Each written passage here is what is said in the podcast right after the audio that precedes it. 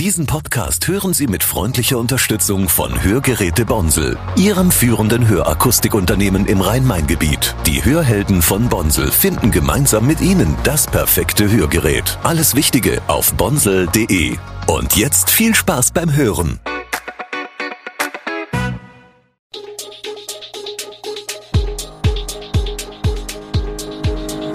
Gude, unser morgendliches News Update. Das Wichtigste aus Südhessen für Sie im Überblick. Guten Morgen aus Darmstadt an diesem 24. Juli. Ärger wegen vieler Strafzettel beim Hessentag in Pfungstadt. Warum Darmstadtswirte vor Mehrwertsteuererhöhung warnen. So war die Eröffnung des Erbacher Wiesenmarkts. Schluss mit Luxus, Pfungstadts Bauprojekte auf dem Prüfstand. Das und mehr gibt es heute für Sie im Podcast. Beim Hessentag in Pfungstadt sorgen Strafzettel für Ärger bei Besuchern und Anwohnern. Knapp 2000 Fahrzeughalter erhielten eine Zahlungsaufforderung von 47 Euro, weil sie angeblich keine gültige Parkberechtigung hatten. Doch viele Strafen sind unberechtigt, denn einige hatten tatsächlich eine Parkgenehmigung. Die Stadt Funkstadt gibt zu, dass es Probleme bei der Überprüfung gab und will die Angelegenheit klären. Betroffene können Widerspruch einlegen oder sich beim Amt für Bürger und Ordnung melden, um die Forderung zu prüfen. Doch auch einige Besucher ohne Parkberechtigung sind verärgert und fühlen sich abgezockt, da sie angeblich nicht auf die Gebühren hingewiesen wurden. Die Stadt betont, dass es zahlreiche Hinweise und Schilder vor Ort gab. Insgesamt waren über 80 Hinweise zur Nutzung der EasyPark App und den Parkpreisen angebracht.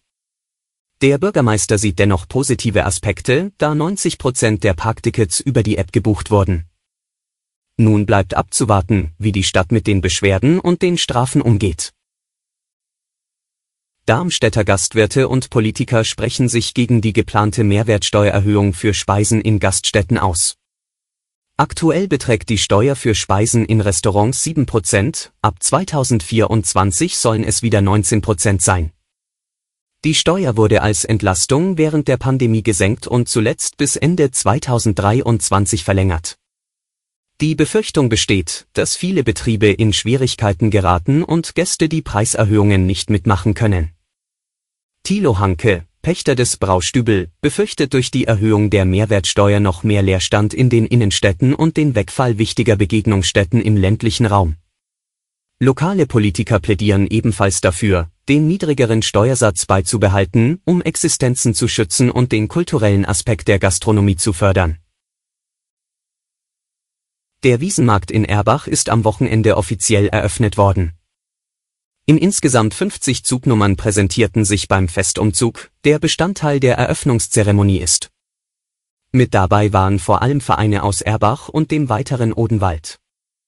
Zur Eröffnung gekommen war auch Hessens Ministerpräsident Boris Rhein. Beim offiziellen Bieranstich brauchte er nur zwei kurze Schläge. In seiner Ansprache auf dem Marktplatz wies er auf die identitätsstiftende Funktion von Jahrmärkten und Volksfesten hin. Nicht zuletzt angesichts der auch in diesem Jahr in Erbach erwarteten 500.000 Besucher seien solche Feste gerade im ländlichen Raum immer auch ein Wirtschaftsfaktor, so der Ministerpräsident.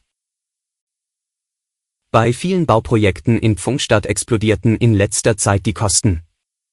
Darunter neben dem Schwimmbad auch die Sanierung des E-Werks, der Bau der Kita Regenbogen und der Grillhütte für den Waldkindergarten. Alles Projekte, die bereits von der Stadtverordnetenversammlung genehmigt wurden. Die Verantwortlichen haben jetzt eine Krisensitzung einberufen. Beim Bau der Kita sollen Einsparpotenziale ausgelotet werden. Im September sollen die Planer ihre Zahlen dann erneut im Magistrat vorstellen und in den Ausschüssen nochmal über die Umsetzung beraten werden. Beim E-Werk ist man schon weiter. Die Baugenehmigung ist mittlerweile da. Mehr als zwei Jahre hatte das Kreisbauamt dafür benötigt. Die Kosten waren ursprünglich mit 820.000 Euro prognostiziert worden. Mittlerweile haben sie sich verdoppelt. Auch hier soll der extrem hohe technische Ausbaustandard, der weit über den Vorgaben liege, auf den Prüfstand. Alle Infos zu diesen Themen und noch viel mehr finden Sie stets aktuell auf www.echo-online.de.